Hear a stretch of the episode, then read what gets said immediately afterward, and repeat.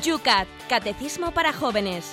Un programa dirigido por el obispo de San Sebastián, Monseñor José Ignacio Munilla.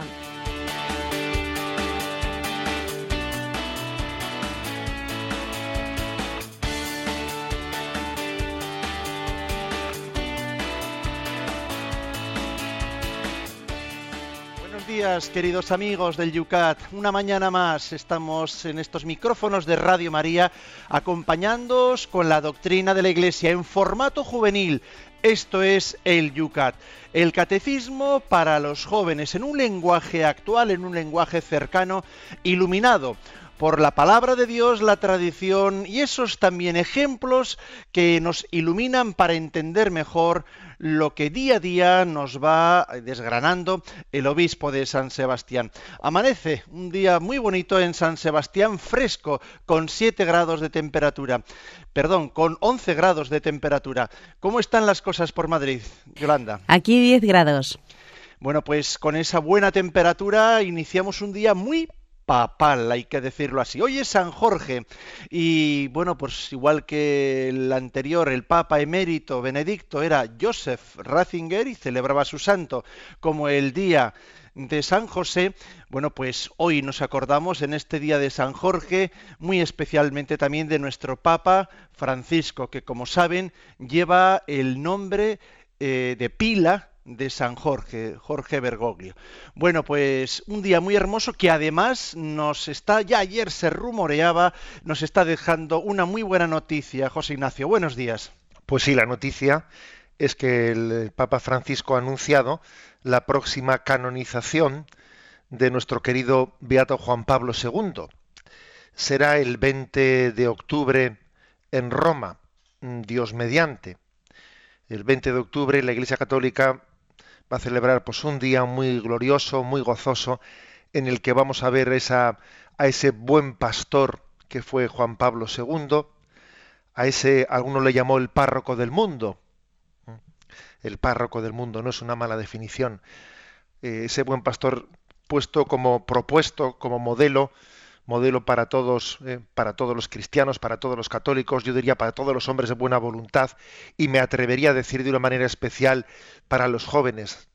Fue, es un modelo para los jóvenes, porque también los jóvenes necesitan, eh, en medio de su orfandad moral, en medio de esta, eh, de esta gran carencia de sentido, necesitan puntos de referencia e incluso necesitan de ancianos que les ayuden ¿no? a, a tener esperanza. Recuerdo cuando nos dijo eh, Juan Pablo II en Madrid, en, Cuatro Vientos, soy un Giovanito, ¿eh? Eh, soy un Giovanito de, muchos años, pero jugó con su nombre, Juan Pablo, y con ese término italiano que, mm, que habla de juventud. Soy un Giovanito, y ciertamente en Dios, en la gloria de Dios, es, eterna, perdón, es eternamente joven, y la Iglesia, la Iglesia gozosamente va a celebrar eh, eh, ese desposorio entre el pastoreo y la santidad. Ojalá todos los pastores que el corazón de Cristo elige sean santos. ¿eh? Recemos todos para que existan pastores y para que sean conformes al corazón de Cristo.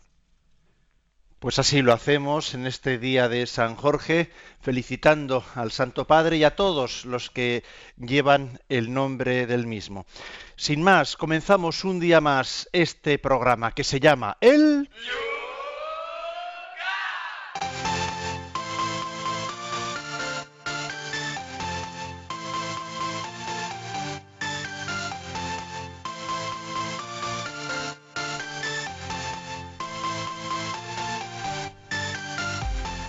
Lo hacemos como todos los días mirando a la jornada de ayer, las preguntas que quedaban ahí en las redes sociales pendientes de los temas que ayer tratábamos y que hoy continuamos al inicio de este programa.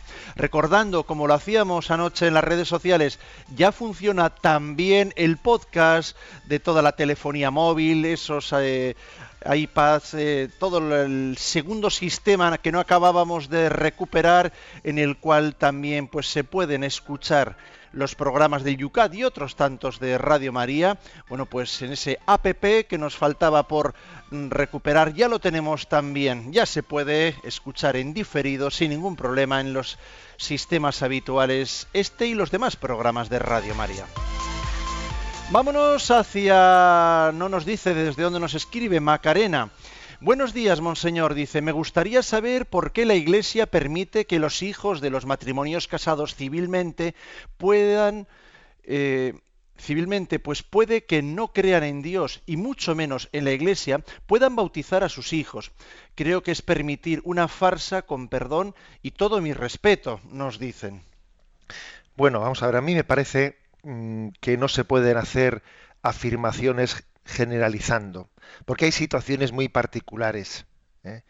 y cada caso pues es eh, diferente del anterior y por lo tanto la Iglesia no dará una norma diciendo eh, el que esté casado por lo civil no puede bautizar a sus hijos. No, esa Iglesia, esa norma, la Iglesia no la dará.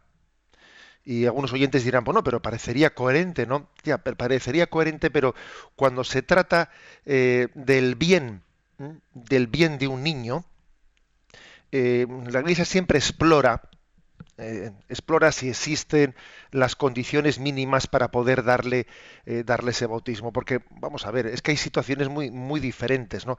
Hay personas que no se han casado por la Iglesia mm, porque en ese no querer casarse por la Iglesia ha habido un rechazo explícito y formal pero sin embargo ha habido personas que no se han casado por la iglesia pues por un poco por desorden porque resulta que eh, tenían eh, ciertas situaciones laborales etcétera que les marchaban al extranjero y entonces optaron por una porque la gente se piensa que casarse por el juzgado es más sencillo tiene, que casarse por la iglesia también yo me he encontrado con muchas personas que piensan que casarse por un juzgado es más barato y dicen es que ahora no tenemos dinero, nos casamos por el juzgado, cuando tengamos dinero nos casamos por la iglesia. Y también es absurdo, porque es que uno se puede casar por la iglesia sin ningún, eh, sin ningún tipo de gasto, eh, sencillamente no haciendo boatos ni, ni, historias. Pero sí es cierto que existen situaciones muy diversas en ese no casarse por la iglesia. Incluso a veces, eh, pues hay personas que tienen la cruz de no tener una comunión de ideales religiosos dentro de la, en su relación de, de noviazgo y entonces pues ha habido una, parte que no ha tenido la suficiente delicadeza de casarse por la iglesia, dándole, mm, cediendo también al deseo de su esposa, de su esposo, de casarse por la iglesia, pero sin embargo sí estaría dispuesto a, a, permitirle a su esposa o su esposo educar cristianamente al hijo. Hay situaciones diversas, por lo tanto, no se puede formular un principio general, sino que habrá que discernir cada caso concreto. Desde Madrid, Luis Tomás. Ayer dejó usted sin comentar la cita de C.S. Lewis que propone el Yucat. Me gustaría, me resulta curiosa y creo que merecería que nos detengamos un poco en ella. Se refiere a la que dice, nada es verdaderamente nuestro hasta que lo compartimos. Sí merece la pena, ciertamente, eh, comentarla. Nada es verdaderamente nuestro hasta que lo compartimos. ¿A qué se refiere? Pues que el, mejor, el mejor signo de que algo, em, de que tenemos algo con señorío, es decir, que yo soy dueño de ello y que no estoy, no estoy poseído, o sea, lo tengo yo, no me tiene a mí. La mejor manera de distinguir que el dinero eh, es mío y yo no soy del dinero, la mejor manera de demostrarlo es la capacidad de darlo. Igual que decimos, la mejor manera de, demostrar que, que alguien se sabe la lección es que es capaz de explicársela a los demás, la mejor manera de demostrar que, que, yo tengo algo, que algo es verdaderamente mío, es que soy capaz de darlo. Porque nadie es capaz de dar lo que no tiene. ¿Mm?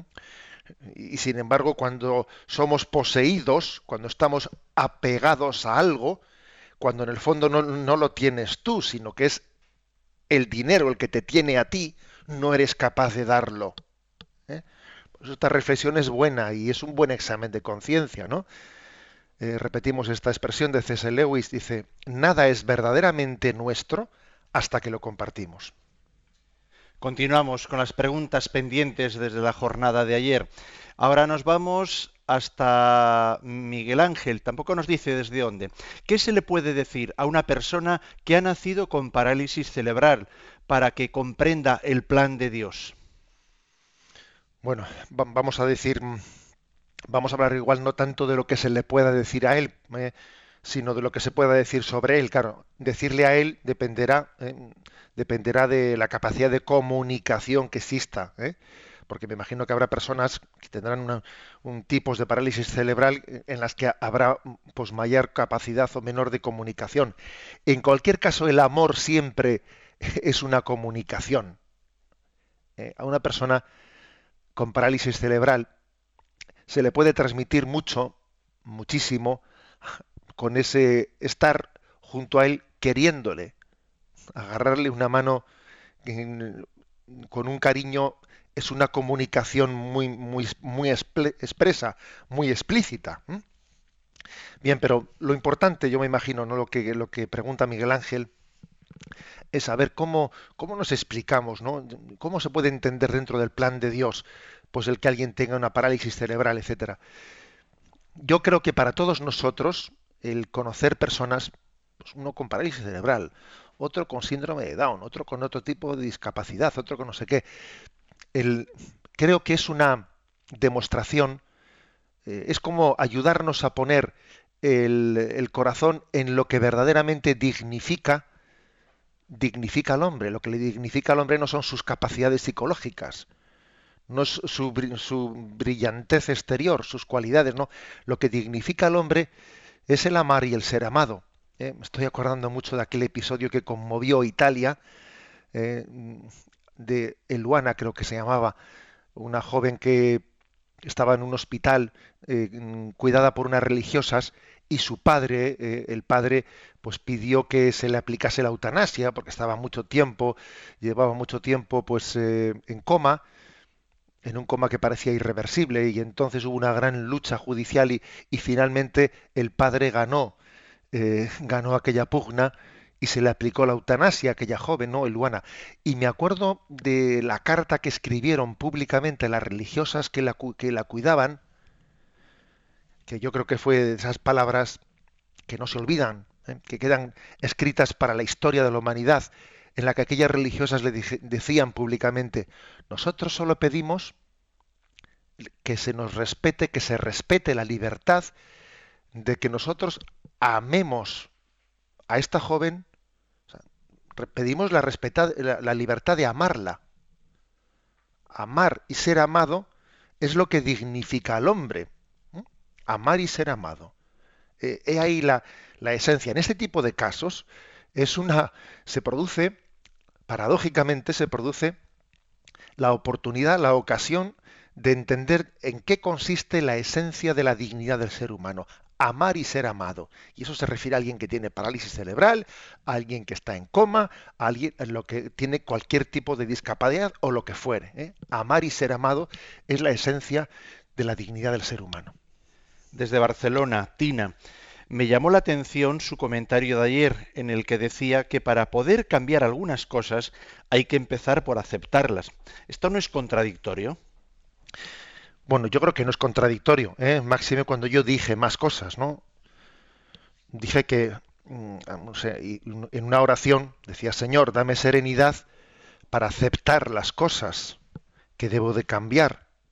Pero también decía, Señor, dame valor para cambiarlas. Y también decía, pero sobre todo dame sabiduría para distinguirlas, para aprender a distinguir qué, que acepto, que, voy cambiando. Eh, es decir, se trata de ir haciendo un discernimiento. Pero es contradictorio decir, para poder cambiar hay que aceptar. Yo creo que no es, que yo creo que no, no es contradictorio. Mm. De hecho, se suele decir una cosa y es que el hombre suele ser incapaz de cambiar hasta que no encuentre a alguien que le acepte tal y como es. A ver si, una persona, imaginémonos una persona que tiene, que tiene un vicio, ¿no? Pues el vicio del alcohol. Yo estoy convencido que no será capaz de dejar el vicio del alcohol mientras que no se le ame incondicionalmente. Claro, es que si alguien no se siente amado incondicionalmente, no tiene la fuerza suficiente para cambiar lo que tenga que cambiar. Entonces, para poderle amar incondicionalmente, pues hay que quererle con sus defectos, no esperar a que deje de tener el defecto para empezar a quererle. Yo le quiero como es. Y precisamente queriéndole como es, pues existe esperanza en que pueda cambiar. También en alguna ocasión me habéis escuchado decir, ¿no? Que el Señor nos quiere como somos.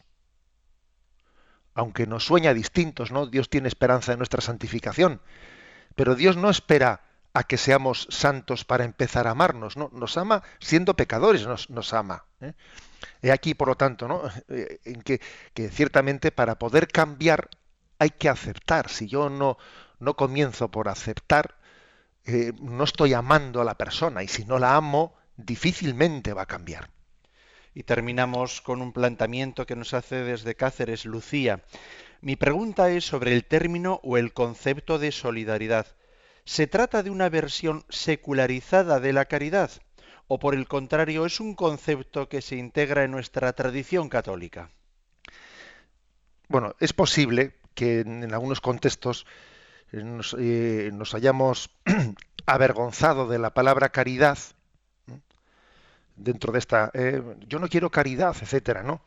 Y entonces se haya utilizado la palabra solidaridad como un término mm, que huye un poco avergonzadamente o vergonzosamente de la caridad. Es posible, pero yo creo que en sí mismo no es así. No es así. ¿eh? Em, la palabra solidaridad es plenamente cristiana, es plenamente católica. Acordaros de el famoso sindicato Solidaridad, ¿no? que inspirado por la doctrina social eh, católica, pues surgió, surgió en Polonia y cambió eh, los destinos de la historia a través de Les Valesa, etcétera. Eh, estaba claramente inspirado por la tradición católica. digamos que la palabra solidaridad es un recordatorio de que Dios nos ha dado un destino, un, destino común, un origen común y un destino común. Dios ha querido que unos necesiten de los otros. Dios no nos ha hecho autosuficientes. Por lo tanto, la, la palabra solidaridad es, es recordar que existe una vocación común en el género humano.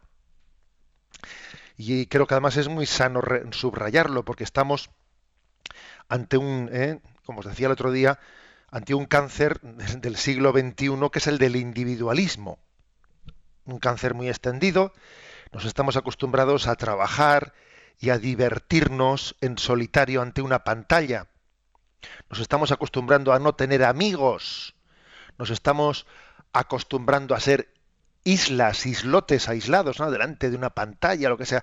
Es decir, que no, que, el ser humano es un ser social y por lo tanto la palabra solidaridad lo remarca especialmente. Bien es verdad eh, que al final la solidaridad eh, pues tiene que estar animada por la caridad porque no se trata únicamente de reconocer nuestro destino común, sino se trata de, para poder hacerlo y no estorbarnos unos a otros, no estorbarnos, es que tenemos que querernos. Luego solidaridad y caridad, pues como todas las virtudes, pues van unidas.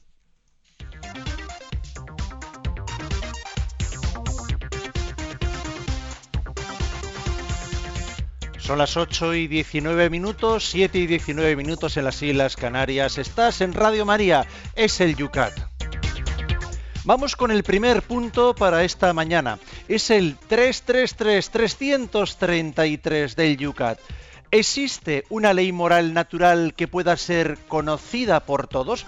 Entramos en temas interesantes. La respuesta es, si los hombres deben hacer el bien y evitar el mal, el conocimiento acerca de qué es bueno y malo debe estar inscrito en su interior. De hecho, existe una ley moral, en cierto modo natural al hombre, que en principio puede ser conocido por todo hombre por medio de su razón. La ley moral natural es válida para todos. Dice al hombre qué derechos y obligaciones fundamentales tiene y de este modo constituye el verdadero fundamento de la convivencia en la familia, la sociedad y el Estado. Dado que el conocimiento natural está a menudo oscurecido por el pecado y la debilidad humana, el hombre necesita la ayuda de Dios y su revelación para mantenerse en el buen camino. Bien, la pregunta era, recordad, ¿existe una ley moral natural que pueda ser conocida por todos? Y la respuesta es sí. ¿eh? Sí, aunque con matices, como veis, ¿no? Sí, en el sentido de que hemos sido creados eh, con, una, con un objetivo, el hombre tiene una finalidad, que es eh, realizarse buscando el bien. El hombre tiene, tiene dentro de su, naturalmente hablando, ¿eh? dentro de su código, de su código interior, tiene una búsqueda del bien y y, para ello lógicamente tiene que evitar el mal. El hombre ha sido creado para el bien, se dirige a ello, ¿no?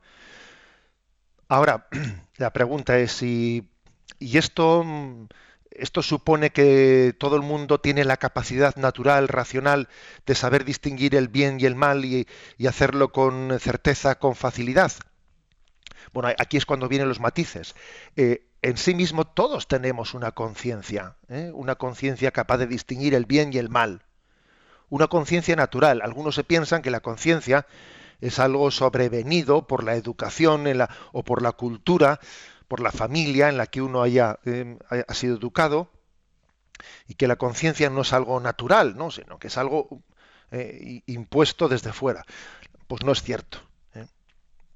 No es cierto, y la prueba también es, está en que, bueno, pues a, Claro que la cultura y la educación influye mucho, eso no vamos a, eh, no vamos a negarlo. Pero es que es curioso, es curioso ver cómo culturas y generaciones bien distintas eh, se han hecho preguntas, eh, preguntas sobre el bien, sobre el mal, sin haberse conocido las generaciones entre ellas, ¿no? Y claro, aunque ha habido, ha habido matices distintos ¿no? en, en las respuestas, pues ha habido mm, grandes eh, intuiciones comunes en la búsqueda del bien y en el rechazo del mal. ¿Mm? O sea que sí que existe una conciencia natural, lo que, se entiende por bien y lo que se entiende por mal. Ahora bien, también existe eh, un cierto oscurecimiento de la razón, fruto del pecado, fruto del egoísmo, fruto de una educación errónea, un cierto la posibilidad ¿no? de que exista un eh, oscurecimiento de la conciencia de la razón que hace que no sea tan fácil distinguir el bien y el mal. O sea, la conciencia puede estar en, tinieblas, puede estar mm, borrosa, puede estar en oscuridad y el hombre puede tener verdadera dificultad en, en conocer mm, por meramente, ¿no? por la capacidad racional eh, cuál es el bien y el mal y qué camino es el que debe de elegir. Puede tener serias dificultades. Y este es el motivo por el que Dios en su misericordia, viendo la dificultad del hombre de conocer su voluntad, pues decidió revelarse. Dios se reveló. No nos dejó a nosotros en nuestras oscuridades, no nos dejó en nuestras dudas, ¿no? No, no se cruzó de brazos viendo que el hombre, después de su pecado, pues era incapaz de llegar a, puerto, ¿no? Es como un barco que no termina de, acertar con el puerto. Se acerca a la costa, pero y dice, ¿y por dónde se entra en el puerto? Y ve las montañas, pero no termina, no termina de distinguir el puerto. Ese es el hombre, esa imagen de ese barco que no, no termina en medio de la oscuridad de encontrar el puerto. Esa es la imagen del hombre que con sus solas fuerzas racionales no termina de tener, ¿eh? de tener claro cuál es el camino de Dios en su vida. Y entonces Dios se revela, se descubre y nos da la ley de Dios. Entonces la ley de Dios lo que hace es ayudarnos a descubrir cuál es la ley moral natural que está escrita en nosotros.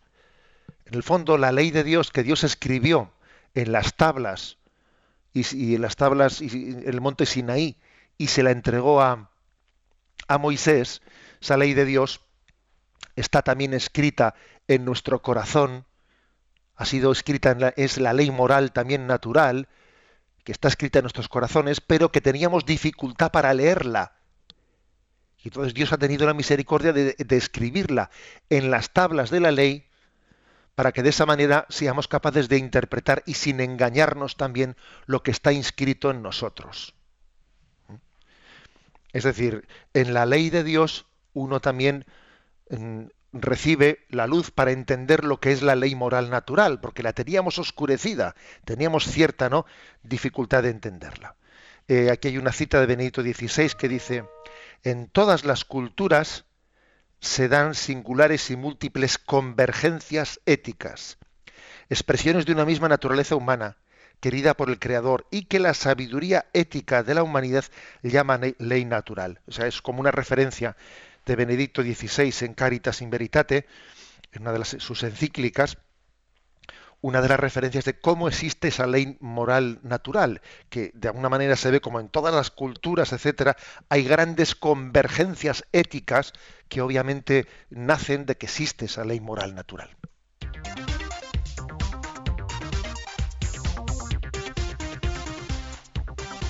Son las 8 y 26 minutos, 7 y 27 en las Islas Canarias. José Ignacio, hace dos minutos el Papa acaba de mandar un Twitter y ya tiene 318 retuiteos. María es la mujer del sí. María, ayúdanos a conocer cada vez mejor la voz de Jesús y a seguirla, dice el Papa Francisco. Vamos con el tema siguiente, con el punto siguiente, es el 338 para este día de hoy, segundo de los cuatro temas que queremos tratar, 334. ¿Qué relación hay entre la ley moral natural y la ley de la antigua alianza? La ley de la antigua alianza expresa verdades que son accesibles por naturaleza a la razón pero que se declaran y acreditan como ley de Dios. ¿Mm? Bueno, un poco ya lo he explicado en, mi intervención anterior. La ley de la antigua alianza, es decir, la ley entregada a Moisés, los diez mandamientos, eh, expresan explícitamente aquello que en sí, sí sería accesible por la razón, pero, pero que pues que el paso del tiempo, el oscurecimiento de la razón eh, que conlleva, que conlleva el, el pecado, em, hace que no sea tan fácil. ¿eh? Explico un poco esto último, porque quizás nosotros hay cosas que vemos más, con más facilidad, que es cómo el pecado, cómo el pecado suele debilitar la voluntad. Eso lo vemos fácilmente. Eh, pues si alguien en su vida pues, pues, ha ido pecando, cada vez tiene la voluntad más débil. El espíritu es fuerte, pero la carne es débil. Pues, un ejemplo concreto, pues, pues eh, hemos hablado también antes del tema de, pues, del alcohol o de la pereza o lo que bueno, si, cuando si alguien ha ido cediendo a la pereza, a la pereza, tiene una voluntad muy débil.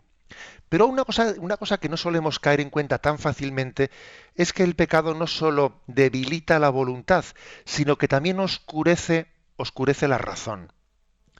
Si nosotros hemos cedido mucho al pecado, cuanto más le cedemos, no únicamente la voluntad eh, cada vez está más débil, sino que las ideas cada vez están más oscuras. Por aquello que dice el famoso refrán, si no vives como piensas, acabarás pensando como vives. Eh, claro, pues porque uno, tiene una, ¿eh? una especie de, de, pues de esquizofrenia espiritual que por una parte pienso una cosa pero hago la otra y claro, y con el paso del tiempo pues me voy sintiendo mal mal y mis ideales pues yo los voy los voy adaptando a mi pecado para no sentirme tan mal o sea voy deformando mis ideales porque unos ideales que no se traducen nunca en la vida pues acaban dejando de serlo y entonces, ocurre eso, que, el pecado en el hombre no solo debilita la voluntad, también oscurece la razón. Y por eso, por eso es necesario, eh, es necesario eh, para nosotros la revelación. La revelación, aunque es gratuita, gratuita por parte de Dios, es necesaria por parte del hombre para poder conocer con certeza, con seguridad, eh, pues la voluntad de Dios en nuestra vida, para poder conocer incluso, para poder conocer lo que es la, la ley moral natural. La ley, moral natural. Lo cual no quiere decir que no tengamos ninguna capacidad de conocer la ley moral natural si no es con la revelación. Sí, sí existe cierta capacidad. ¿eh? Y la prueba es que uno va y, conoce ciertos pueblos, ciertas tribus, etcétera, y, que no han conocido la revelación de Dios y ve que existe cierta capacidad de distinguir el bien y el mal, etcétera. Pero claro, una cosa es tener cierta capacidad de conocer la ley natural y otra cosa es tener la luz suficiente para conocerla íntegramente. Y esa luz para conocer íntegramente la ley natural, pues bueno, es la que, la que nos da la alianza del Antiguo Testamento, ¿no? que en, especialmente en esos diez mandamientos dados a, Moisés, que son, digamos, como el foco, el foco, eh, la luz, la luz divina, que ilumina la conciencia natural del hombre. ¿eh? Es curioso que el hombre necesita una luz superior para, mm, para descubrir que tiene una luz natural interior. Sin la luz superior eh, no descubrimos nuestra, nuestra luz interior. ¿eh? Es un poco la, digamos, ese equilibrio entre ley de Dios y ley moral natural.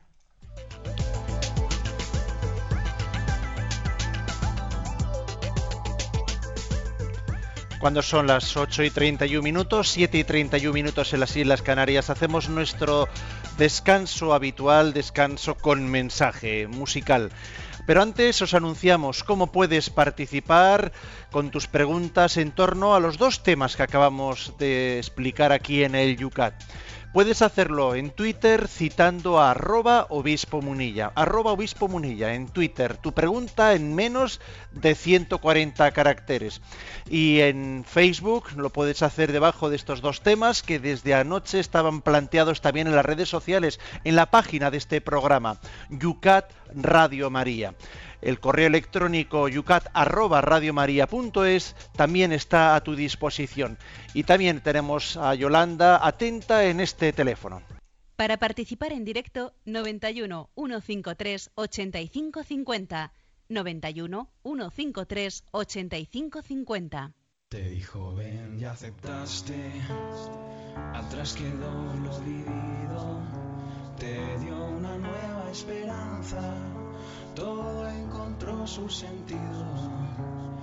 Y ahora estás caminando, compartes lo recibido, has entregado tus manos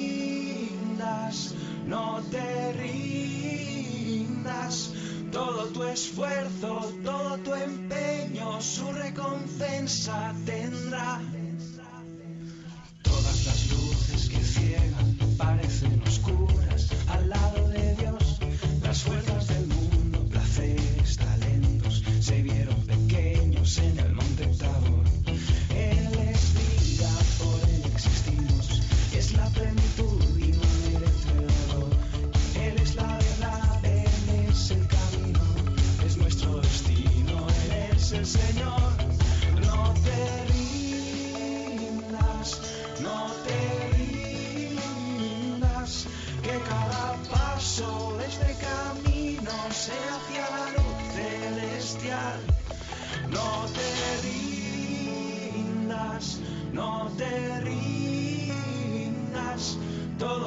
Todo tu esfuerzo, todo tu empeño, su recompensa tendrá.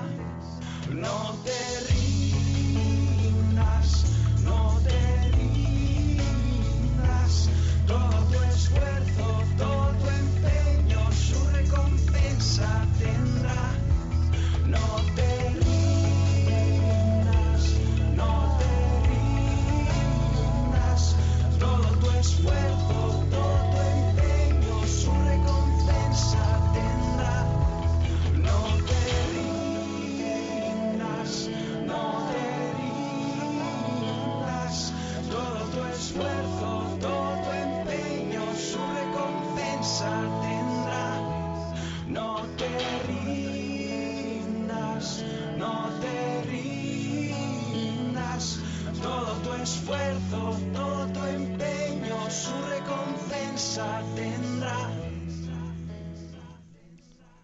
No te rindas.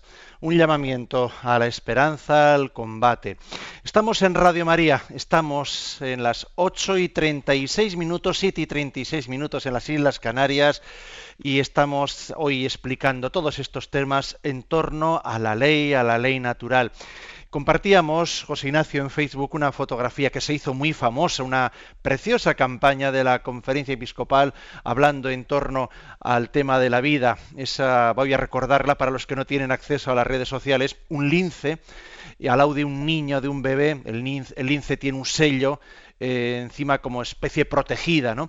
Y el niño dice, y yo, ¿no? Protege la vida. Nos habla Pablo Arias en torno a esto que estamos aquí tratando, si no podíamos decir que también la vida humana, la humanidad, no es una especie en extinción en la medida de que no seamos también capaces, ¿no? de, en el marco de esa ley natural, incluir también la defensa de los más débiles. Sí, y vamos a decir una cosa, que hoy se han hecho públicos datos de población en los que se habla del descenso de la población en España, provocado por una parte, pues por el descenso de natalidad, por otra parte los inmigrantes eh, que habían venido en los últimos años, en buena parte retornan por motivo de la crisis económica. O sea, en los últimos años la llegada de los inmigrantes había eh, amortiguado pues el descenso de la natalidad. Entonces, claro, una, una cultura una cultura que va envejeciendo, una cultura que no se abre al don de la vida, es una cultura sin esperanza. Eso está claro. O sea, es decir, uno de los índices de la esperanza es, es la, la, natalidad, es la entrega de este testigo a las siguientes generaciones. ¿eh? O sea, ser padre, ser madre de una manera generosa, eh, pues supone tener dar un voto de confianza, tener esperanza en la vida. Quien no tiene esperanza en la vida se cierra a ella. ¿eh? O sea que, claro que también ¿eh? estamos aquí entendiendo que eh, el hombre corre peligro, el ser humano ¿no? corre peligro porque hemos perdido la esperanza. Y entonces cuando no tenemos esperanza, pues entonces no apostamos por el hombre. Incluso a veces se recurre a argumentos de falsa misericordia. Es que para que esté, para que sufra en la vida, para que esté aquí, pues lo mejor es que, lo mejor es que no venga, lo mejor es que, eh, que este anciano se le quite de en medio para que no sufra. O sea, recurrimos a la falsa, ¿no? A una perversa imagen de misericordia eh, para, de alguna manera, tapar nuestra desesperanza. Luismi nos pregunta, ¿qué es lo que oscurece nuestra mirada para que no podamos ver las cosas que son de ley natural? Bueno, pues oscurece sobre todo el que mm, verlas supone verme. Claro, es que yo al reconocer que esta es la ley natural, tengo que reconocer que yo soy pecador y entonces me tengo que convertir. Entonces, claro, lo que oscurece la razón es eh, la, la clara conciencia de que si lo veo es que me tengo que convertir.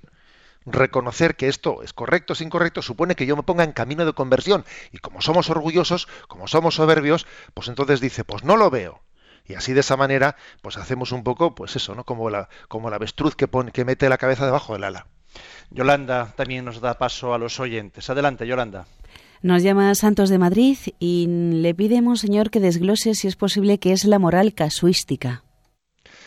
Bueno, la moral casuística es una manera de explicar los principios morales sin partir de unos principios, sin partir de unos principios, sino sencillamente eh, explicar la moral eh, pues, eh, por casos particulares. Y en caso de que, de que alguien le diga a su hijo tal, tal, tal, y si el, pero sí, pero si el hijo no le hace caso al padre, es como pretender eh, pretender que la ética y la moral se explique únicamente desde casos concretos y prácticos sin haber formulado unos principios, unos principios generales, ¿no? Eh, eso no quiere decir que si hemos educado bien en unos principios generales, luego no tengamos también que iluminar casos prácticos. Hay que saber iluminar los casos prácticos, pero partiendo de unos principios. ¿eh? No, no siendo, digamos, meramente, no, pues, eh, mm, es decir, que es que el árbol nos puede, perdón, es que sí, el árbol nos puede impedir ver el bosque. Eso es lo que le puede pasar, ¿no? A alguien que tenga este acercamiento a la moral meramente desde, desde una casuística. ¿eh? Y en caso de que, y en caso de que estamos liando y liando la manta, ¿no? O sea, eh, el árbol puede impedir ver el bosque y un planteamiento casuístico, eh, casuístico puede hacer que a uno le falte tener la visión global de, los problemas morales.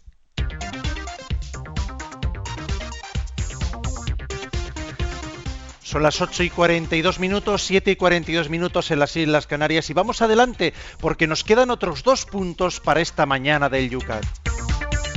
El 335 dice así, ¿Qué importancia tiene la ley de la antigua alianza? La ley, perdón, en la ley, la Torá y su núcleo, los diez mandamientos, el decálogo, se presenta al pueblo de Israel la voluntad de Dios. El seguimiento de la Torá es para Israel el camino central para la salvación. Los cristianos saben que mediante la ley se conoce lo que hay que hacer pero saben también que la ley no es la que salva. Todo hombre tiene la experiencia de que uno se encuentra con lo bueno como si estuviera prescrito, pero no se tiene la fuerza de llevarlo a cabo. Es muy difícil, uno se siente impotente. Uno ve la ley y se siente como entregado en poder del pecado. De este modo se hace patente, precisamente mediante la ley, cuánto dependemos de la fuerza interior para cumplir la ley. Por eso la ley, por buena e importante que sea, solo nos prepara para la fe en Dios Salvador. ¿Mm? Bueno, aquí se da un pasito más, como veis, ¿no? Eh, es decir, la ley del Antiguo Testamento es muy importante, pues porque en ella conocemos ¿eh? conocemos el, la voluntad de Dios y el conocimiento de la voluntad de Dios, pues es muy importante, claro. Conocer es un principio importantísimo para, para saber hacia dónde tengo que encaminarme, ¿no? Un poco lo que he dicho antes, aquí hay una cita de San Agustín que dice, Dios escribió en las tablas de la ley lo que los hombres no leían, no eran capaces de leer en sus corazones. Dios ha iluminado con la revelación en las tablas de la ley lo que nosotros tenemos escrito dentro, pero que no terminábamos de leerlo bien, porque estaba emborronado. Claro, conocer es muy importante. Gracias a esa revelación de la Torá, del Decálogo, pues podemos conocer con certeza no esa voluntad de Dios. Lámpara es tu palabra para mis pasos, luz en mi camino. La ley de Dios es una lámpara que ilumina ¿eh? nuestro caminar. El pueblo judío tenía una gran veneración a la ley de Dios porque era conocer lo que Dios quiere de mí, ¿no? Es una misericordia que Dios nos muestre su camino. Ahora bien, aquí se dice un paso más. Pero ojo, no quiere decir que conocer ya suponga poder caminar, porque a veces eh, vivimos una contradicción interna. Aquí viene esta cita, esta cita de San Pablo a la carta a los romanos, en, en la que San Pablo proclama, o sea, manifiesta esa contradicción que tiene dentro de él. A ver, que es que yo a veces quiero, ¿eh? me dispongo, estoy determinado, ¿no? Pues a, eh, cumplir eh, la ley de Dios y me veo y me veo incapaz, ¿no? Y otras veces digo, no, no volveré a hacer nunca esto. Me determino a decir, a rechazar el pecado, a rechazar el mal. Y sin embargo me veo en mi debilidad al poco tiempo de haber tomado ese compromiso, de nuevo me, veo cayendo la misma, tropezando la misma piedra, ¿no? Entonces dice San Pablo, desdichado de mí, pero qué contradicción es esta, ¿no? Hago a veces lo que no quiero hacer y lo que quiero hacer no soy capaz de hacerlo. ¿eh? O sea, ¿qué, ¿qué contradicción es esta? Claro, es decir, que la ley es muy importante, pero, pero no es suficiente. No es suficiente. Querer no es poder, como muchas veces hemos dicho. ¿eh? Querer no es poder. O sea, la ley del Antiguo Testamento manifestó también la necesidad de la gracia, la necesidad de la misericordia, la necesidad de, que, de ser sostenidos, no sólo para conocer cuál es el buen camino, sino para poder adentrarnos en él. O sea, Dios, la misericordia de Dios no se, no se limita a iluminar la razón, a iluminarla para conocer qué es el bien y qué es el mal, sino a fortalecer la voluntad, a fortalecernos para poder ser capaces de caminar por ese camino que nos ha iluminado. ¿Eh? O sea, la gracia de Dios no solo se, eh, se refiere a la razón, también asiste a la voluntad. ¿eh? Y este es un este es algo que es un tema mm, muy preferido de San Pablo. Muy preferido de San Pablo. San Pablo insiste, la ley por la ley a ver, la ley por la ley no, nos puede salvar. Es más, la ley por la ley me hace desdichado, porque la ley lo que hace es decirme, mira, lo estás haciendo mal, lo estás haciendo mal, lo estás haciendo mal.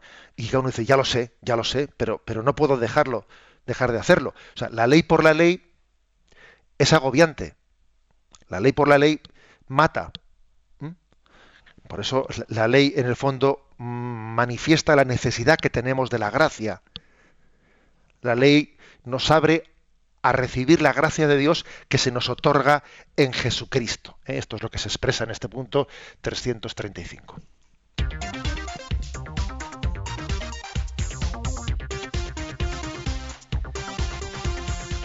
El tuit que inauguraba el Papa durante este programa, José Ignacio, ya pasa de 1.100 retuiteos.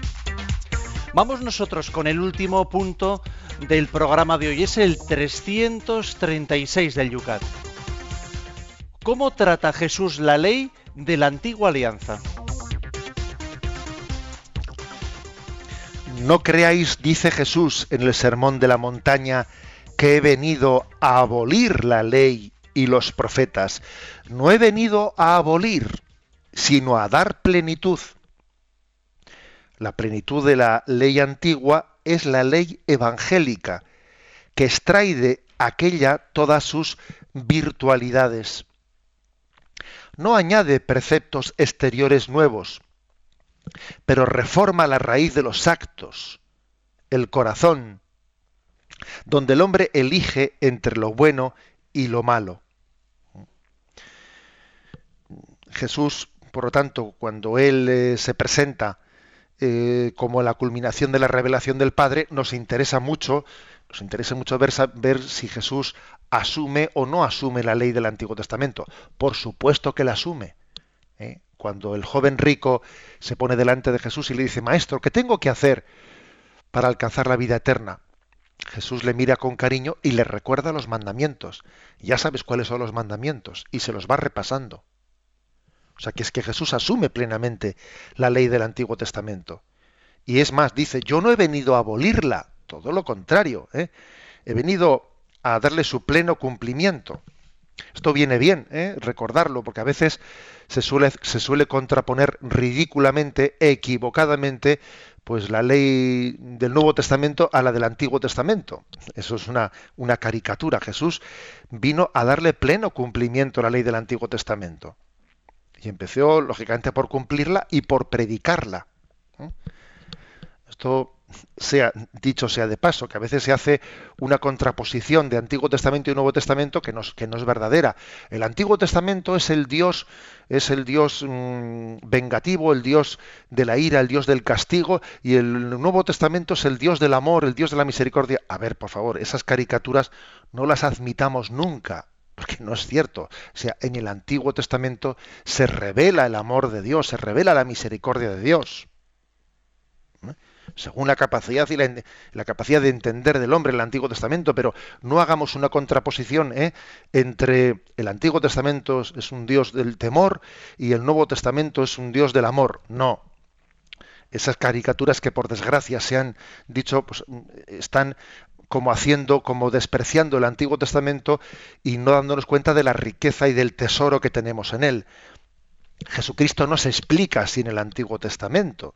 Sin el Antiguo Testamento no hubiésemos podido recibir eh, y acoger el don de la revelación en Jesucristo. ¿eh? Pero, pero es cierto, dicho esto, y cuando Jesús insiste, yo no he venido ¿eh? a abolir la ley, sino a cumplirla, y hasta la última tilde de la letra de la ley se cumplirá, etcétera, ¿no? Cuando Jesús insiste, añade algo más, y es que digamos que la ley evangélica le da el espíritu a la ley del Antiguo Testamento. No es que añada más preceptos, no es que añada más preceptos, sino más bien nos da la capacidad, nos da el espíritu, ¿eh? porque sin la gracia de Cristo, la ley del Antiguo Testamento tenía algo de un cuerpo sin alma. ¿Mm? O sea, Jesús nos da el corazón nuevo capaz de vivir de forma nueva la ley del Antiguo Testamento. Es que sin un corazón nuevo, la ley del Antiguo Testamento se volvía contra el hombre.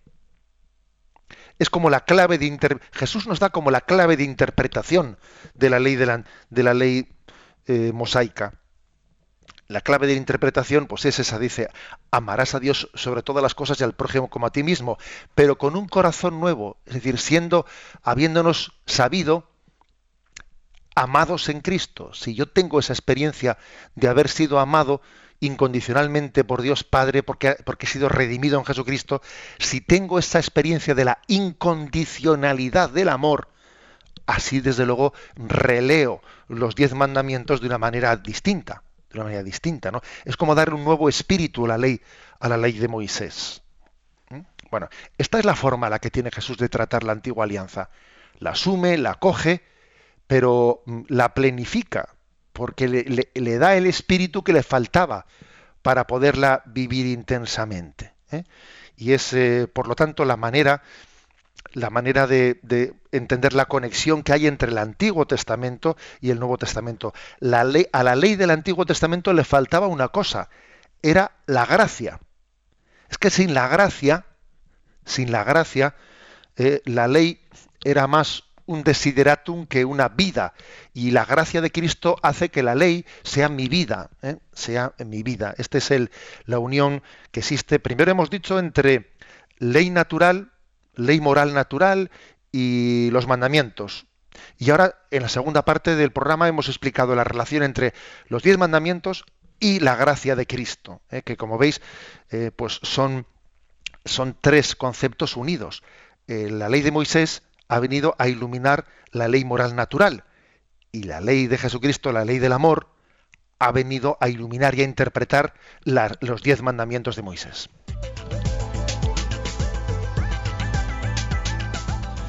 Recta final de nuestro programa en el cual dedicamos estos últimos minutos a vuestras consultas.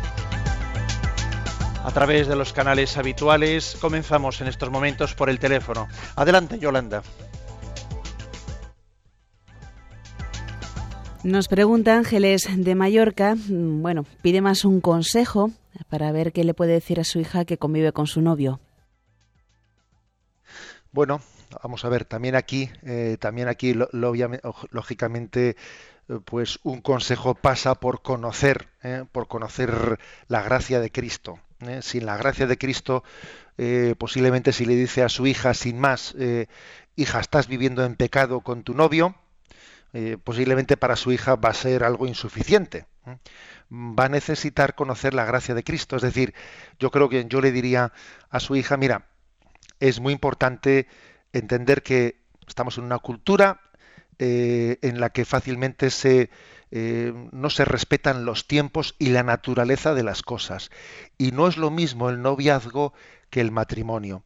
Y en el noviazgo, sobre todo, recibimos la gracia para discernir discernir si este chico pues es la persona que Dios ha querido mm, ha puesto en el camino de mi vida para entregarme a Él. Si este chico es en la providencia de Dios el padre, el padre de mis, de mis futuros hijos, si no lo es, ¿no? Y de alguna manera en el noviazgo tiene que existir la suficiente distancia para poder discernir bien. Si uno está ¿eh? demasiado cerca, no discierne suficientemente. ¿No? discierne, porque no es lo mismo discernir que entregarse. El matrimonio es tiempo de entrega, el noviazgo es tiempo de discernimiento, pero creo que es importante acercarnos a la luz de Cristo en el Evangelio que nos enseña eh, eh, esa búsqueda de la voluntad de Dios en nuestra vida. Para Marisa, nos dice en Facebook, el, para un no creyente es difícil decirle lo que es ley natural, lo que está bien o mal. Te dicen, ¿y eso por qué es malo? Cuando no se trata de males muy evidentes. Claro, y eso mismo es, es cierto, y eso mismo es lo que deja patente esa necesidad que tenemos de la revelación. Porque sin la revelación mm, a veces nos cuesta mucho entender lo que es de ley moral natural. De ley moral natural. Mira, es que bueno, pues, por ejemplo, yo qué sé, ¿no?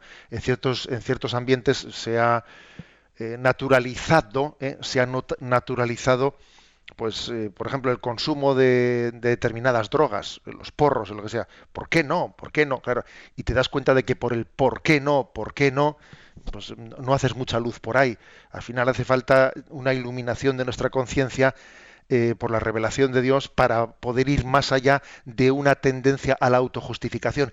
Es que el recurso a la, a la conciencia puede ser perfectamente una pantalla de autojustificación.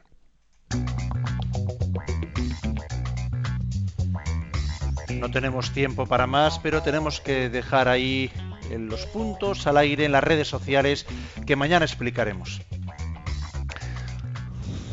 Bueno, para mañana tenemos tres puntos. 337, ¿cómo somos salvados? 338, ¿qué es la gracia?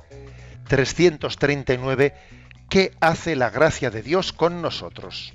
Y concluimos recibiendo la bendición. La bendición de Dios Todopoderoso, Padre, Hijo y Espíritu Santo descienda sobre vosotros. Alabado sea Jesucristo.